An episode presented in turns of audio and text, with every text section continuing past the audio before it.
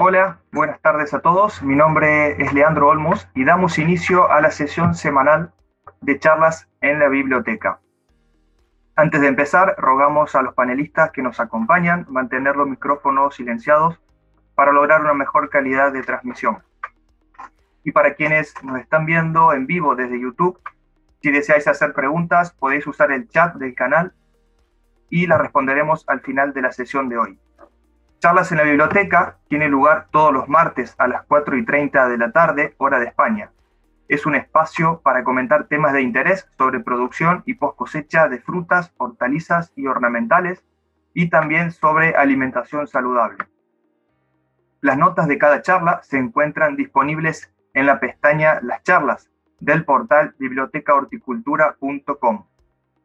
Nuestros invitados de hoy son Francesc Ferrer, de Lab Ferrer, Albert Rosselló, de la empresa Sampling, María Eugenia Venturini, de la Universidad de Zaragoza, y Eric Muñoz, de la empresa Felix Instruments.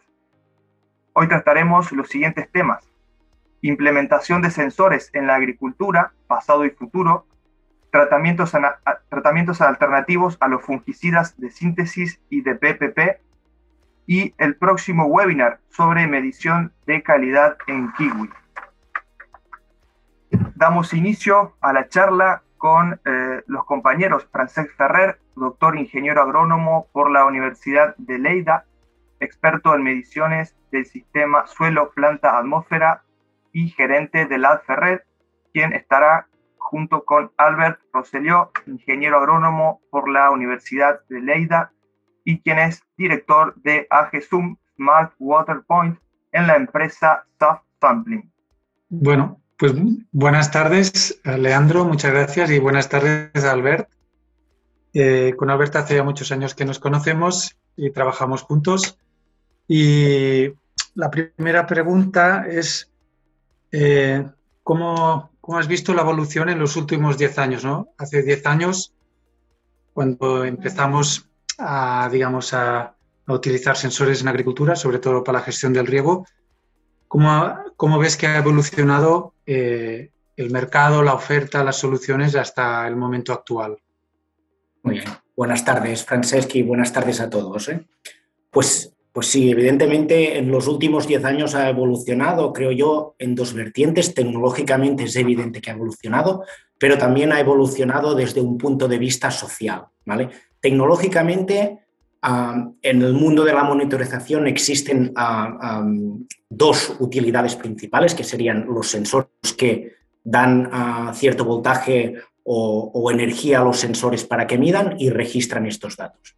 Los sensores, ah, la verdad es que no han evolucionado mucho porque los, mismos principios que estamos utilizando hoy en día para medir el agua del suelo, por ejemplo, son los mismos que se utilizaban 10 años antes, pero los sistemas de captación de datos y la telemetría, es decir, cómo mandamos estos datos a los servidores, ha cambiado mucho. En los últimos 10 años almacenaban directamente pues, en, un dispositivo, un ordenador, etc. Pero sí es cierto que en 2012 aproximadamente aparecieron los primeros data loggers para la agricultura, pensados para la agricultura, es decir, que funcionaban a pilas, ah, para ah, registrar los datos y mandarlos vía GPRS, que al final se convierte como un móvil. ¿De acuerdo? Es decir, el funcionamiento es como un móvil para almacenar y mandar estos datos. Hoy en día está telemetría al sistema, de, al sistema comercial de Sigfox, sistemas comerciales como serían LoRa y evidentemente todo el abanico de, conectividad vía móvil ha evolucionado desde el GPRS, que sería como el 2G, evidentemente 3G, 4G y estamos ya mirando en los próximos años hacia el 5G. Por tanto, tecnológicamente, evidentemente ha cambiado. ¿vale? Pero un cambio importante que me parece a mí ah, que es remarcable es la socialización del uso de sensores. Es decir, Francés, que estarás de acuerdo conmigo que cuando Hace 10 años, cuando nos ah, íbamos a hacer una visita comercial a una, a una explotación, teníamos que explicar muy bien qué eran los sensores, para qué servían, qué, les eh, qué usos podían tener eh, en, en, la agricultura de nuestro país, etcétera, ¿vale? Esto yo creo que es una barrera que en estos últimos 10 años, cuando nos encontramos con algún productor o algún técnico, pues debemos explicar cada vez menos, porque ya saben, ya han conocido, ya conocen los sensores y ya se ha hecho este trabajo. Por tanto, el avance, el avance social ha sido ah, increíble desde mi punto de vista, ¿vale? También existe un abanico más amplio de soluciones, ¿vale? Con lo que para el usuario final, evidentemente, también es más difícil escoger cuál es la, cuál es la que se adapta mejor a sus, a sus necesidades, ¿vale?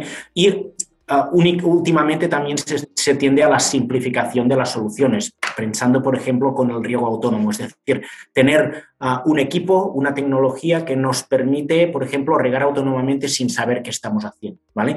Esta simplificación es buena en cierta medida, pero también ah, tiene ciertos problemas porque esta parte de aprender con los sensores o relacionar, el conocimiento técnico con, con la sensorización y con, y con, estos retos, pues también se disminuye.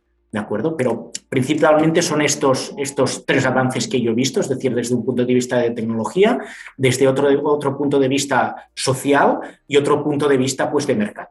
No sé si con esto, Francés, te, respondo a la pregunta. Podemos. ¿Y, tú crees que ahora, más o menos, hemos visto que, y es una experiencia que vamos viendo, que los técnicos de explotación, al haber cada vez más ofertas de soluciones, pues eh, que si apps, que si softwares que incluyen datos de satélite, al final eh, tienen como una avalancha de soluciones también de datos y al final no saben qué hacer y me incluyo yo en, digamos, en este diálogo, ¿eh? de cada vez hay más ofertas, pero en cambio la parte de, conocimiento estamos muy verdes y, luego es difícil escoger eh, la mejor solución para una empresa, o, ¿no? Sí, sí, ah, estoy, estoy completamente de acuerdo contigo. Yo añadiría que ah, en este sentido, ¿de acuerdo? Por tanto, aquí yo creo que los que estamos trabajando en, el, en la sensorización, pues Ah, al final debemos ser muy honestos, debemos ah, saber para, cada, para qué sirve cada sensor y recomendar el sensor ah, que se adapte mejor a las necesidades de este cliente, porque antes que todo lo que debemos hacer es escuchar, escuchar cuál es la, necesidad real de este agricultor o, del equipo de técnico o cuál queremos resolver con la, con la implementación de sensores. Y después, en segundo caso, Ah, es determinar si este reto lo podemos ah, solucionar o, medir con la utilización de sensores. Muchas veces no, ¿vale? Y después, el tercer punto sería cuántos de estos sensores necesitamos para, resolver este reto o para, para, dar en el clavo en este reto. ¿De acuerdo? por, tanto, por tanto, sí, hay mucha. El mercado está, entre comillas, pues ah, con una avalancha de tecnologías que se hacen difícil la elección de cuál es la tecnología vinculada al conocimiento. Y yo siempre apostaría por una solución, es decir, con, una con, la utilización de sensores vinculados al conocimiento por parte del distribuidor o de quien, o, de quien venda el, equipo en, el campo.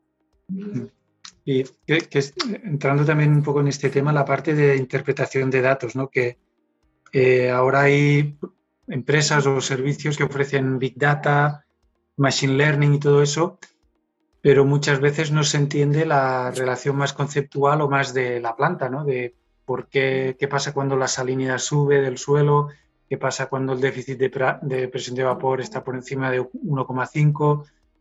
Toda esta relación entre las variables, los datos y el impacto sobre el ciclo del cultivo, ahí estamos súper verdes. Yo creo que ahí es muy, es un cuello de botella muy importante. No sé qué, si lo ves igual. Sí, estoy, estoy completamente de acuerdo, Franceschi. Yo creo que en este campo de la sensorización y la monitorización en general tiene que ir unido el conocimiento de los sensores con el conocimiento agronómico, ¿vale? Y el conocimiento agronómico lo tiene principalmente el, ah, ah, las entidades que están trabajando directamente en el campo, ¿eh? sean agricultores, sean técnicos, sean técnicos de cooperativas o sean, o sean ya propietarios de, explotaciones. ¿no? Ellos son quienes tienen que identificar un reto y a partir de aquí, a través de investigación, desarrollo e innovación, lo que tenemos que hacer es intentar dar solución a estos retos. Pero casi de manera quirúrgica. Es decir, yo creo que el error es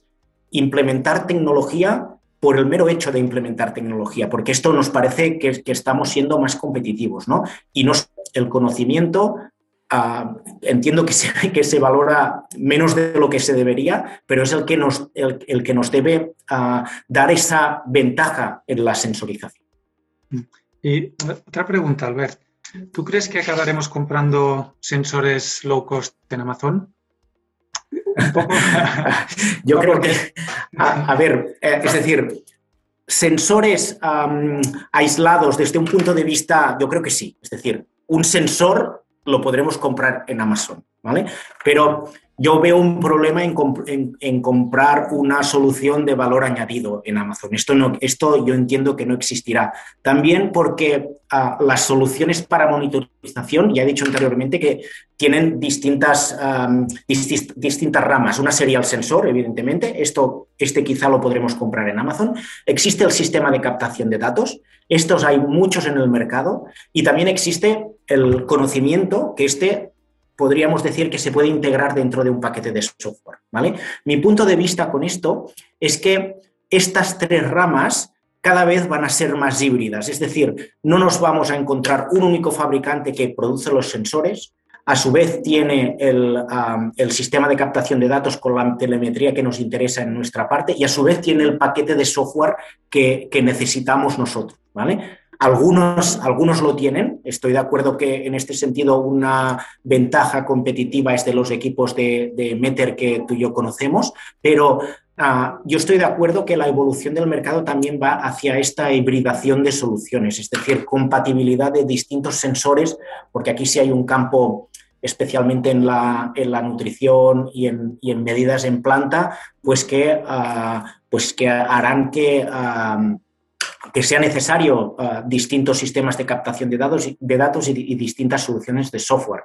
¿Vale? Por lo que esta hibridación yo la veo casi como un proceso, de, un proceso necesario y esto yo creo que va a ser un freno para comprar un producto, una caja negra directamente en Amazon. Y esto a su vez implicará que no existe este paquete de conocimiento, a no ser que esté adentro del software, ¿eh? que yo esta también es una, una, de las, uno de los caminos que veo que hacia donde está evolucionando la sensorización. Y, luego todavía Amazon no vende servicios, digamos, mm, a nivel porque todo, la implementación de todas estas redes de sensores requiere un mantenimiento, una formación, eh, un teléfono donde poder llamar y claro. Correcto. Este, este, este, precisamente es el valor añadido de la monitorización. ¿eh? Por mm. muy buen fabricante que, que tengamos de sensores, hay que conocer este sensor dónde se debe instalar, a qué profundidad, ah, cerca de las raíces o cerca del, gotero. Ah, ¿Cuántas unidades necesitamos por unidad de superficie? Esto nos indica que ya debemos conocer más o menos el tipo de suelo. ¿Qué conectividad se adapta a nuestra zona? ¿Con qué uso, qué uso le vamos a dar?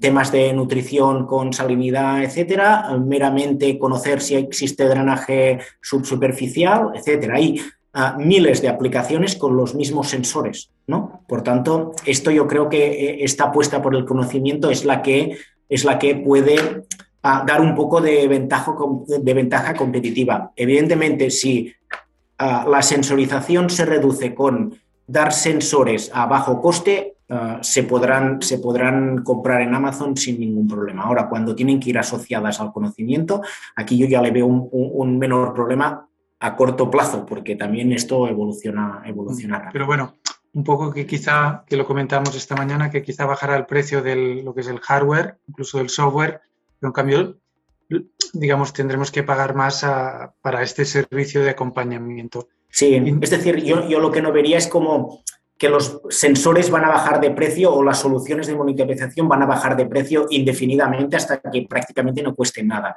Yo creo que cuando eh, estamos hablando únicamente de un componente electrónico, quizás sí que baje muy drásticamente, pero cuando van acompañada de una instalación profesional, de una validación de datos o de, o de, o de una interpretación de estos datos e información, el precio no puede bajar tanto porque detrás necesitamos personas y necesitamos entre comillas, condensar todo este conocimiento en las distintas herramientas de software que estamos creando.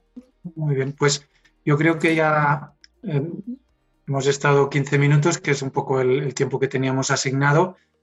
Con Leandro hemos quedado que si queda algún otro comentario o pregunta, pues podemos contestar al final.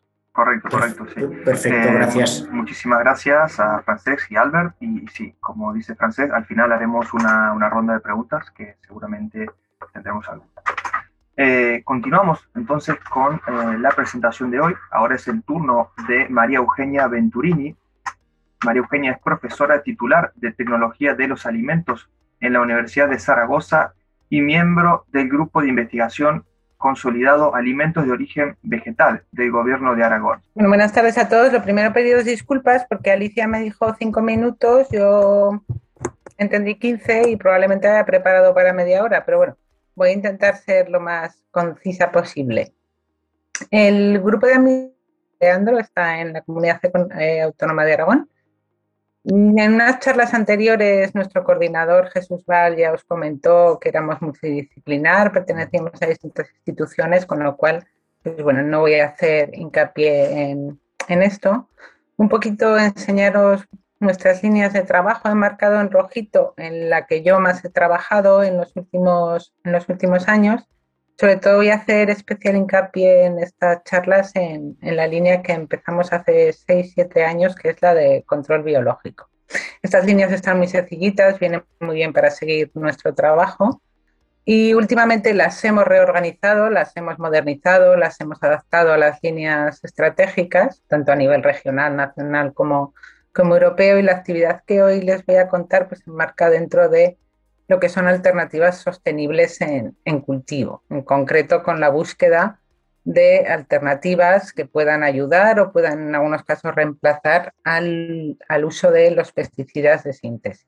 ¿De dónde surge esta idea y esta participación en este tipo de proyectos? Pues bueno, hace unos años aislamos un microorganismo, un, microorganismo, un Bacillus belicensis, que vimos que tenía bastante actividad frente a muchas de las podredumbres post cosecha de, frutas y era sobre todo especialmente efectivo frente a amonilínea, frutícola y lasa, ambos agentes de, la podredumbre marrón. Bueno, con estos antecedentes, pues nos lanzamos. Nos lanzamos, empezamos con un proyecto retos de colaboración. En este caso, nuestro patógeno a combatir era Botitis cinerea en, en en viñedos de la zona de Cariñena.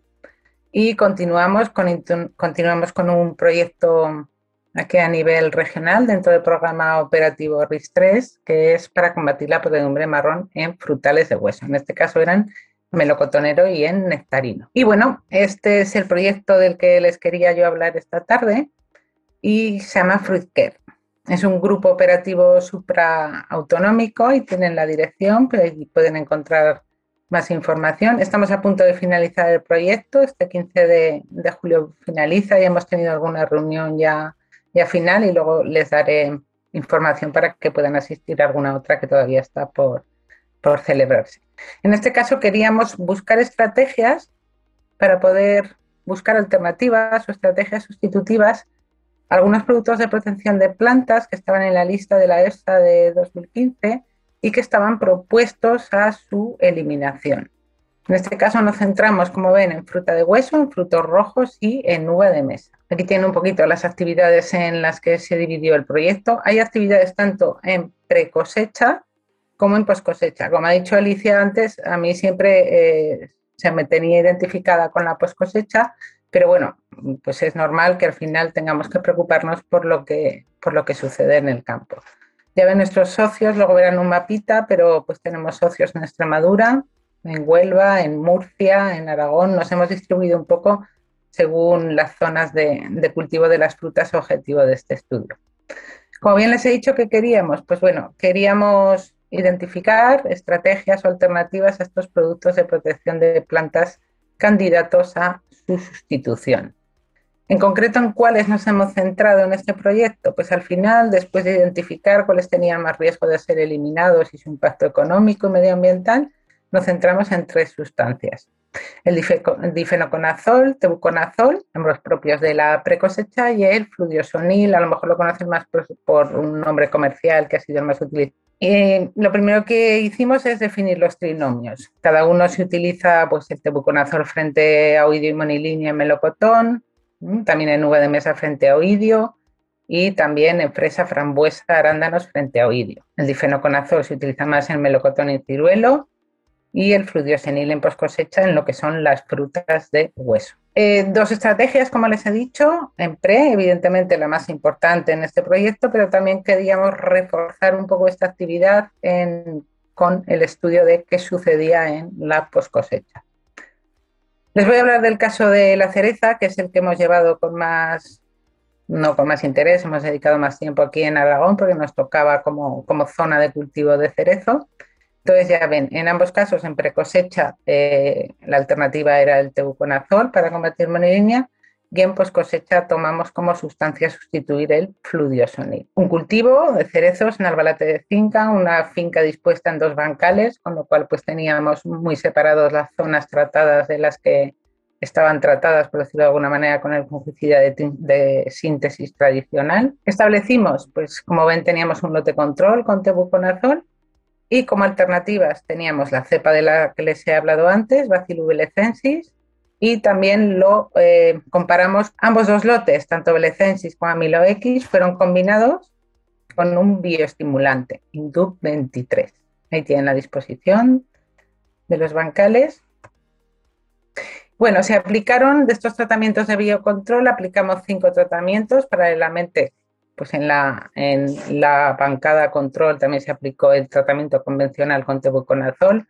Había momentos en que, pues bueno, el riesgo de monilinia pues podía ser importante, momentos de lluvias, cuando empezó el calor, entonces pues iban adaptando los tratamientos. Los tratamientos empezaron en, en inicio de la floración y ya ven que se prolongaron hasta el 13 de mayo, fecha próxima a la, cosecha. Durante todo el proyecto fuimos haciendo recuento de estos microorganismos y vimos pues, bueno, que se implantaban bien en el ecosistema suelo-planta. Descendían evidentemente después de la aplicación, pero mantenían unos números, unos números elevados. También fuimos tomando muestras para pues, eh, ir controlando la resistencia de la planta, a que no apareciese fitotoxicidad, y ya llegamos a nuestra recolección, que fue el 28 de mayo.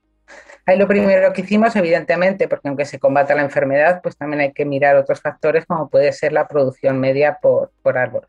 En este caso, a falta del estudio estadístico, pues no se fue, no se, vio alguna diferencia apreciable. Lo que sí se vio es que los tratamientos alternativos, como puede ser el Bacillus belecensis o el amilos, en ningún momento afectaron al rendimiento. Tampoco a la firmeza ni al contenido en sólidos, eh, sólidos solubles totales del fruto. Incluso en la firmeza se ve una ligera mayor firmeza en eh, los frutos tratados con el tratamiento alternativo que en el convencional con tebuconazol. Una vez recolectados, nuestro trabajo siguió en post cosecha.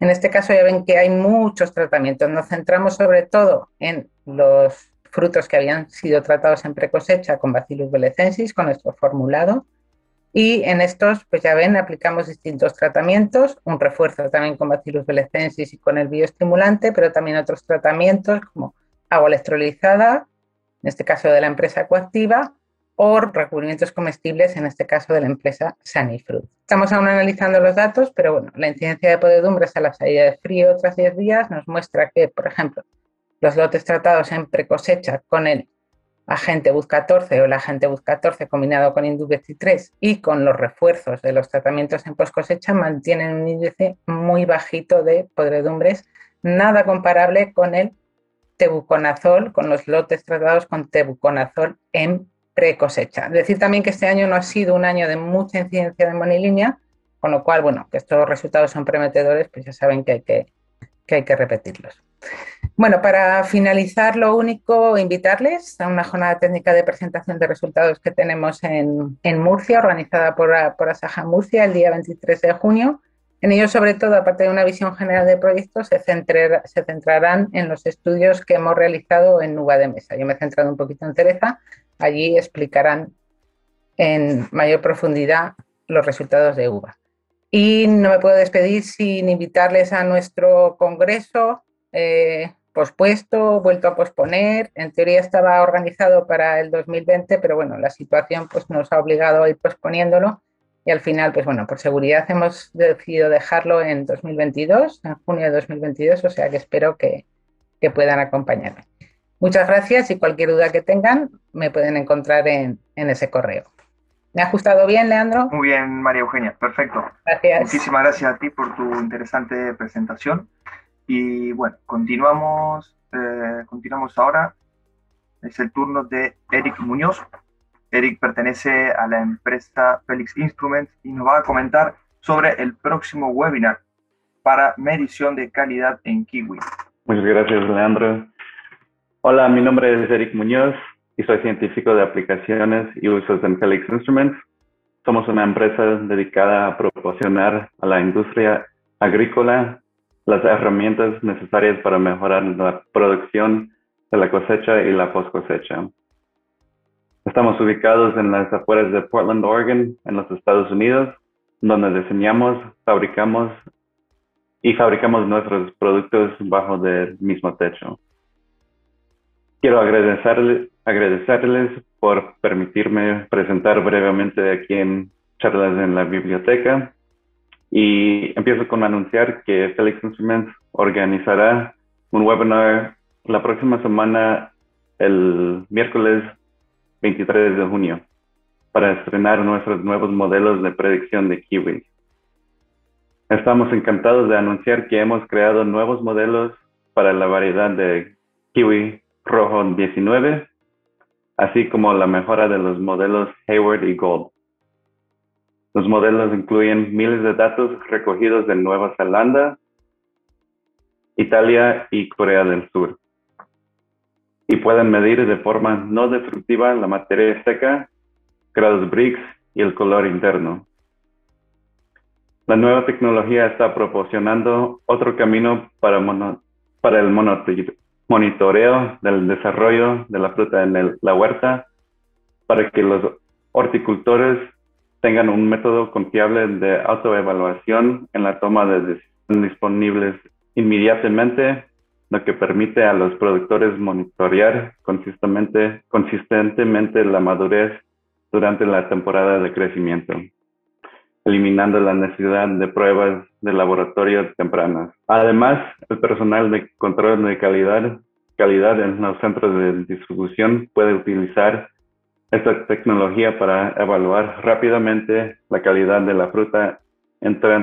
Durante el webinar se hablará de las ventajas de utilizar NIR para evaluar la calidad de la fruta, de las variedades de kiwi incluidas en los modelos, de cómo se puede utilizar el equipo en el proceso actual del usuario y al terminarse se realizará una demostración del equipo. Los usuarios que ya posean un medidor de kiwis también podrán actualizar los modelos de forma gratuita. Y gracias por su tiempo y espero encontrarnos la próxima semana. Muy bien, Eric, muchísimas gracias a ti y la mejor de las suertes en este interesantísimo webinar sobre la calidad sobre la medición de calidad en Kiwi.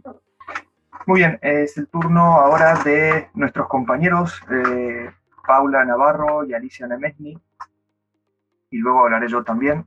Vamos a comentar brevemente algunas de las noticias que nos han parecido muy interesantes y las cuales están publicadas en nuestros portales. Vale, muchas gracias, Leandro.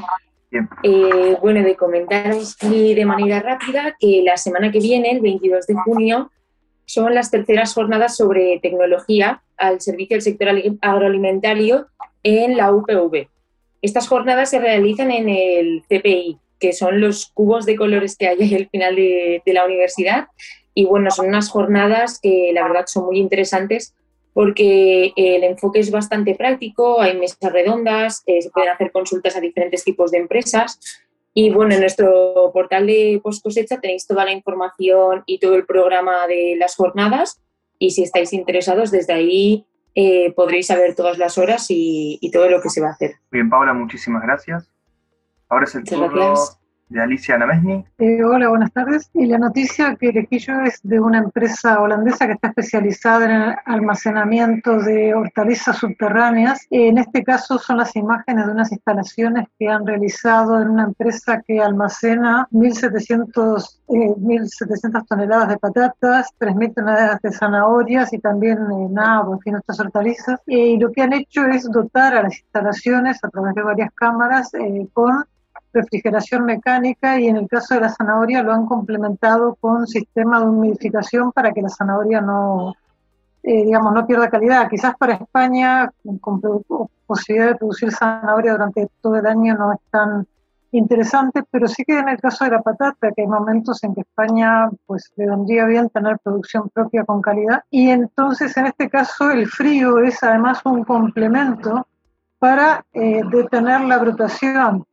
Y ahora les comento una premisa, aparentemente si todo va según este, lo que está planeado, el, sabes que el, CIPC, que es el producto que se utilizaba para detener la brotación de las patatas, está prohibido realmente por los límites tan bajos que, se admiten.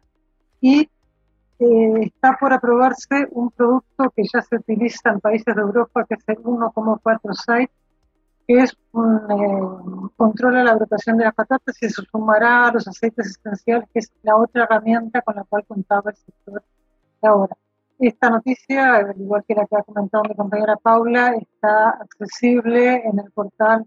Muy bien, Alicia, muchísimas gracias. Eh, bien, esta noticia está publicada en nuestro portal tecnologiahortícola.com y habla básicamente del interesante, de la interesante labor de las abejas, eh, ya que, bueno, el pasado 20 de mayo se ha celebrado el Día Mundial de la Abeja y la idea de este evento es digamos, concientizar a las personas de la importancia de estos insectos polinizadores en, eh, en, nuestra sociedad. Si bien las abejas son uno de los principales polinizadores, eh, hay muchos más, como por ejemplo mariposas y diversos tipos de aves.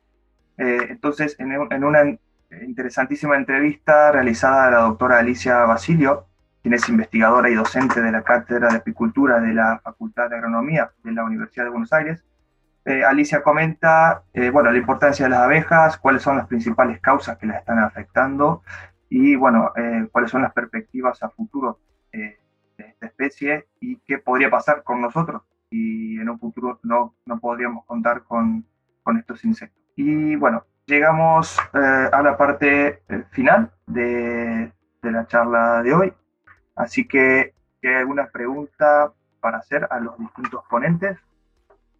Eh, es el momento de hacerlas. Me gustaría preguntar, eh, en, la, en, la, parte que han intervenido francés, me gustaría que, que, nuestro panelista nos explicara, él trabaja en una empresa que es Marsaf, pero a su vez está dedicado a este, un, su, su área de trabajo es a Jesús Waterpoint. Y a mí me gustaría que nos explicara un poco más qué, es lo que hace en esta, en esta área de trabajo. Ahora, hola, gracias por su pregunta. sí. gracias por su pregunta, Alicia. ¿eh? Sí, sí, supongo que debido al, al corto tiempo que teníamos, no hemos podido explicar un poco quién éramos y, un poco más la, idea de la empresa, ¿de acuerdo? Es decir, yo represento a Sampling Water, que es la empresa, es una empresa que se dedica a dar servicios de monitorización, ¿vale? Dentro de Smart Water Point tenemos distintas soluciones y una de ellas es Smart Water Point. Smart Water Point es una solución basada en sensores y captadores de datos, ¿vale? Y también en, el, en, el, ah, en, la información de panelista aparecía ah, la palabra Zoom, ¿vale? Esto se refiere a un, al software de ah, transformación de datos en información y con el que la herramienta Smart Water Point ofrece los datos a los clientes asesorados, ¿de acuerdo? Por tanto, es un paquete de software vinculado con, los sensores y los sistemas de captación de datos para transformar estos datos en información, ¿vale? ¿De acuerdo? A partir de aquí, el sensor mide temperatura y con esta temperatura, evidentemente, podemos graficar la temperatura, pero también podemos calcular diariamente una temperatura mínima, media y máxima, o podemos calcular horas frío o, grados día vinculados con la fenología del cultivo o una determinada ah, plaga o enfermedad en algún caso. ¿De acuerdo? Esta es un poco la estructura, es decir, el paraguas es self-sampling, self-sampling tiene distintas soluciones, una de ellas es Smart Water Point y dentro de Smart Water Point existe una herramienta de software que es AGZoom. Los clientes vuestros en realidad pueden recibir ya la, receta para eh, aplicar el producto. No necesitan conocer ni de sensores ni, ni agronomía en profundidad. ¿no? en profundidad, nosotros nos encargamos de implementar la sensorización. Desde, es una solución llaves en mano donde a partir nosotros identificamos cuál es la, necesidad del agricultor, en este caso sería mejorar el riego o afinar un riego en un manejo complejo, etcétera. A partir de aquí hacemos una propuesta de sensores y nosotros evaluamos estos datos o transformamos estos datos en información útil para el agricultor. Ah, tienes que regar con tres pulsos al día o en este momento clave del cultivo no, no pasa nada si no riegas y em, estamos induciendo cierto ah, riego, deficitario porque no sería necesario, etcétera. ¿De acuerdo? Con esto, un poco cada cliente ah, nos pasa su pauta y a partir de aquí nosotros adaptamos el asesoramiento a cada cliente en, particular. ¿De acuerdo? Leandro, yo quisiera preguntar una cosa a Francés. Que él, a Francés, bueno, en realidad tengo una, pregunta más o menos, varias preguntas. Eh, Francés, eh, tú que has vivido todo, entiendo la, el auge o no auge de los sensores, porque hace muchos años que estás vendiendo instrumentos para, para medir con más profundidad qué pasa a las plantas. Eh, ahora que hay tanto interés en el riego deficitario, ¿sí? ¿Hay algún tipo de sensor que se, adapte más a, medir este tipo de situaciones o eh, es igual? Ahora precisamente también en colaboración con SAF, ahora recientemente han salido unos sensores, digamos, que miden el potencial hídrico de la planta, que te dice el estado hídrico de la planta, no te lo dice todo, y también junto con sensores que te miden el potencial de humedad del suelo y sabiendo, digamos, el, déficit de presión de vapor del aire, todo esto te, permite medir lo que es el continuo, el continuo suelo-planta-atmósfera y que es el flujo de agua y de vapor entre el suelo, la planta y la atmósfera. Esto es lo que manda o lo que te, como te lo diría, lo que regula el, grado de déficit que tú tienes la planta. Entonces, si tú puedes medir estos parámetros de forma, digamos, en campo, de forma continua, ya tienes todo lo que necesitas, digamos, para aplicar el déficit eh, controlado, ¿no? Teniendo en cuenta siempre, yo siempre digo que tienes que relacionar los datos con, el, con las fases del cultivo.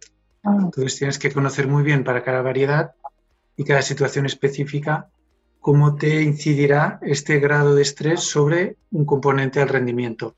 Por ejemplo, en pimiento que ahora estamos trabajando, muy importante la aparición de necrosis con unos minutos de ciertas condiciones de déficit de presión, de, de eh, salinidad del suelo y de tensión del suelo, ya te crea eh, necrosis, ¿no? Entonces, cada cultivo y cada fase es, muy importante. Ahora también estamos trabajando modelos de predicción de, del estado hídrico de la planta y todo esto lo, que te ayuda es a regular correctamente el, este déficit ¿cómo se llama?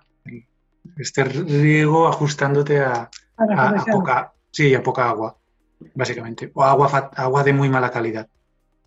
Francesca, nombre de pimiento, entiendo que estos son los ensayos que hacéis en, en Torre Pacheco con, con Pedro. No, Pedro están en, Pedro mm, Mínguez tendría que, tendría que estar aquí, pero Exacto, comenta un poco y desearle que se mejoría. Tuvo un, cólico nefrítico y pobre no, no, ha podido venir. Y con ellos en el CDTA, en el Mirador, en San Javier, hacemos un ensayo con, bueno, de riego, pero también con, pimiento, con pimientos que son súper sensibles a la necrosis. Y bueno, con una experiencia profesional alucinante, digamos de las mejores de mi vida. La verdad. esperemos que un día Pedro nos acompañe y que nos mm. cuente los ensayos que hacen ahí, ¿no? Mm. Perfecto. Eh, Leandro, perdona, yo le quería preguntar a, María Eugenia una cosa y a, Eric. ¿Ahora? ¿Pregunta ahora o...? Sí, sí, continúa, sí, sí, claro. Eh, María Eugenia, vosotros que habéis trabajado con, perdona, que estáis trabajando, sí, ¿no? Con, eh, intentando reducir lo máximo posible el uso de fitosanitarios convencionales y dar paso a los microorganismos. ¿Cuál es vuestra experiencia con los microorganismos? Te repito un poco una pregunta que el otro día le hacíamos cuando intervino Neuste y 12 porque los microorganismos tienen un potencial, indudablemente en la naturaleza estas relaciones se regulan ¿no? por microorganismos, pero a la hora de llevarlos a la práctica comercial eh, hay unos temas de registro y tal. ¿Cómo, cómo lleváis todo esto? ¿Vuestros microorganismos en qué etapa están de posibilidad de uso comercial? Sí, bueno, siempre, además, me lo preguntas tú, me lo preguntan siempre. La verdad, para, para, ser sincera, no nos hemos puesto todavía en esa batalla. Como ya no oía Neus, pero supongo que comentaría lo mismo, la batalla es dura porque al final los registros, las pruebas, todo lo que tienes que hacer es igual que, que si quieres registrar un producto fitosanitario convencional. Entonces, claro, realmente quien puede abordar ese gasto, esos estudios y esos trámites, pues siguen siendo las grandes empresas.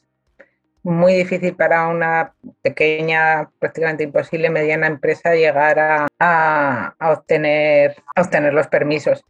Y ya no difícil que se puede, sino pues muchos años. Nosotros no nos hemos puesto ahí en esa batalla somos, bueno, ya sabéis, somos un grupo pequeñito, hemos empezado también hace pocos años, evidentemente no tenemos la misma experiencia que, que pueda tener Neus y, su grupo de investigación, pero por ahora, bueno, al final muchos de estos productos entran por otra vía, biofortificantes, bioestimuladores, pues bueno, un poquito un camino más, más corto. Bueno, mucha suerte, ¿no? Bueno, sí. Sí, al final, claro, cuando tú tienes un microorganismo, además que, ves que funciona y que, y muy bien, tanto eh, nosotros empezamos en post cosecha, que las condiciones siempre son más controladas, por decirlo de alguna manera, pre cosecha te puede pasar de todo. Y, la verdad que ahí pues quedamos muy contentos y luego cuando hemos visto que funciona en pre cosecha, pues excepcional. Este año, como os he comentado en Cerezo, pues no ha habido incidencia de podredumbres prácticamente ya sabéis que cada año es, distinto. Sin embargo, las fincas que teníamos de, melocotonero, nectarino, eso era en la estación experimental de Eulade y eran árboles pues, que prácticamente pues, habían estado muy abandonados, poco cuidados, pues tenían un 80% de incidencia en recolección y ahí aún así se vio que funcionaba. Entonces, pues bueno, contentos y a seguir. Y si alguna empresa nos quiere ayudar, pues aquí estamos. Y para Eric, te quería preguntar, ¿cuál es tu percepción? yo tengo un, recuerdo muy bueno de cuando habéis presentado en España el equipo de medir aguacate y creo que es un, es un, interés que sigue, ¿no? Porque nosotros a través de post cosecha lo percibimos, de que muchísimos, tenéis muchísimos, no sé, muchísimos pedidos de información que me imagino que acaban siendo de alguna manera venta, ¿no? Eh, pero me pierdo un poco con el kiwi, ¿no? Digo, entiendo que es un producto para el que hay la misma demanda del mercado, es decir, porque el aguacate, como se mide en grasas, en fin, es, otra dinámica, ¿no? Entonces no sé si el kiwi tiene, en fin, que nos cuentes un poco cómo funciona esto para el kiwi. Claro, bueno, el mercado de, bueno, de aguacate se, se analiza un, un aguacate usando materia seca y es la característica más de interés. Y como es, bueno, en realidad la característica es el contenido de grasa, pero como es muy difícil de extraer esos datos o extraer la grasa, hemos encontrado, no, no nosotros, pero hay muchos estudios donde determina que hay un muy alta correlación entre materia seca, humedad y contenido de grasa. En este aspecto, bueno, en la industria de kiwis también se usa materia seca como para analizar ah, ah, y, y, bueno, determinar la calidad de un, de un kiwi.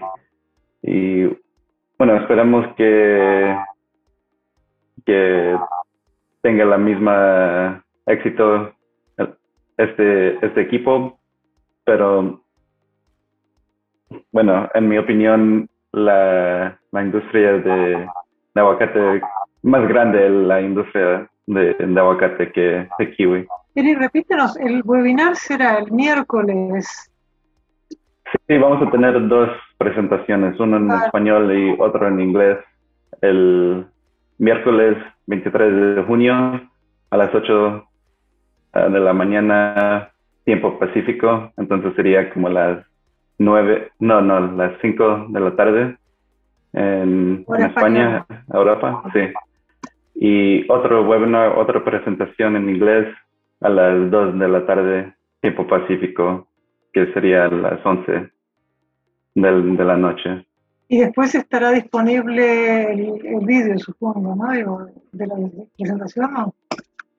Sí, exactamente. La, mm, van a estar disponibles en nuestra página, em, también por YouTube, creo, también. Por cierto, habéis, habéis publicado un artículo sobre Kiwi fantástico, ¿eh? Fantástico. Bueno, es muy interesante. Felicitaciones. Muy bien. Perfecto, entonces, eh, si hay alguna pregunta más, si no, continuamos con, con la, parte, la parte final de la jornada de hoy.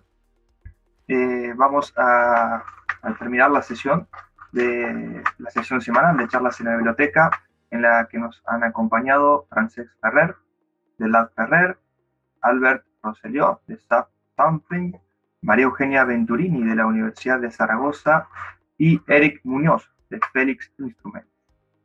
Muchas gracias a todos por la participación. En, primer lugar, a nuestros panelistas invitados y al público que nos ha acompañado a través de, del canal Post Cosecha de YouTube.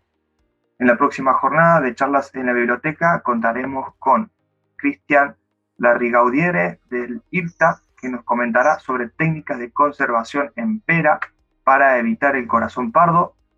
Y también contaremos con José Alfonso Gómez del Instituto de Agricultura sostenible del CSIC, quien nos explicará en qué consisten las técnicas de conservación de suelo en el sur de España aplicado al control de cárcavas. Recordamos también que las notas con más información, video y podcast de las charlas en la biblioteca se encuentran en la pestaña Las charlas del portal bibliotecahorticultura.com.